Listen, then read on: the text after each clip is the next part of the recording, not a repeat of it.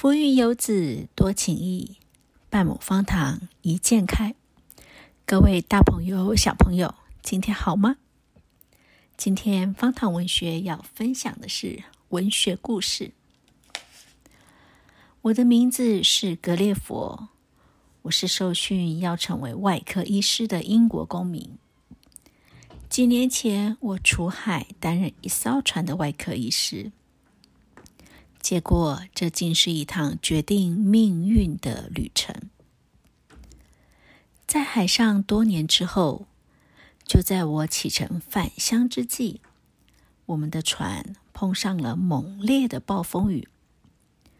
结果，我在一座称为利日普特的岛屿上发生船难。我奋力游到岸边后，就在草地上睡着了。我醒来时，被一群身材微小的人包围。他们用线将我捆绑在地上。这些小人在我身上爬来爬去，我不得不大声咆哮来把他们从我身上吓跑。他们对我放箭，不过那些小箭感觉只像是针刺一样。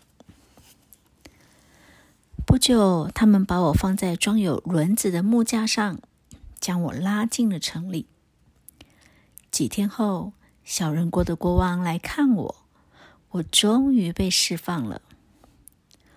我知道小人国的敌人是不列夫斯库。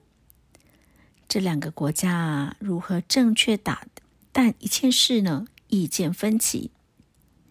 小人国国王的祖父很久以前就颁布法令，规定所有的蛋都必须从细小的那一端打破。这个命令激怒了那些持相反意见的人。从那时候起，小人国和布列夫斯库之间就征战不休。虽然我在对抗布列夫斯库的战役中帮了小人国人人民。我在小人国最后还是被指控犯罪。在接受惩罚前，我游泳横渡海峡，逃往布列夫斯库。在横渡的途中，我发现一艘翻覆的正常大小船。在得到布列夫斯库国王的协助之后，我利用这艘船航行回到英国。我靠着展示从布列夫斯库放进我口袋的袖中动物，而赚了一大笔钱。在英国待了一段时间之后，我变得焦躁不安，于是我再度出海。然而，这次船只被吹离航道，最后来到一个布罗普丁纳格的地方。这里和我之前一次的探险经历完全相反，因为这个岛上到处都是巨人。我被一位务农的人捡到，被当作表演杂耍给人看的赚钱工具。接着，我被带到大人国的皇宫，然后留在那里娱乐皇后。皇室成员很喜欢我。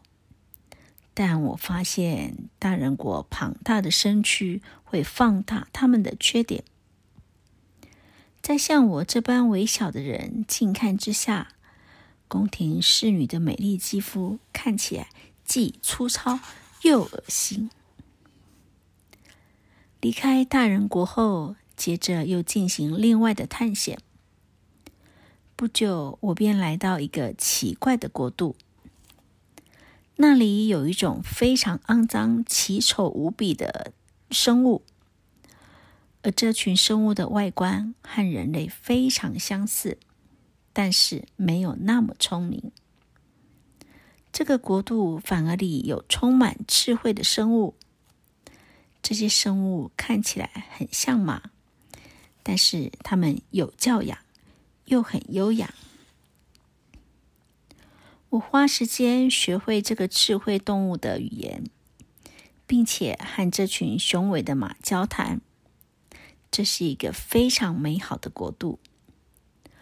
如果当时他们让我如愿以偿，我就会留下来了。然而，因为我长得太像太像没有智慧的动物，所以他们决定不让我留下。令人难过的是，我被送离了这个地方，只得返回英国。这些只是我旅行多年来的一小部分探险经历。回到英国，我住得很不习惯，因为我很难跟周遭这些人相处。他们总是让我想起我曾经见过那个粗鄙的动物。不过，我经历的旅程让我改头换面，而这些探险经验比任何人所能期盼经验的。更令人感到惊奇。这是今天为您分享的文学故事《格列佛游记》。祝你有个愉快的一天。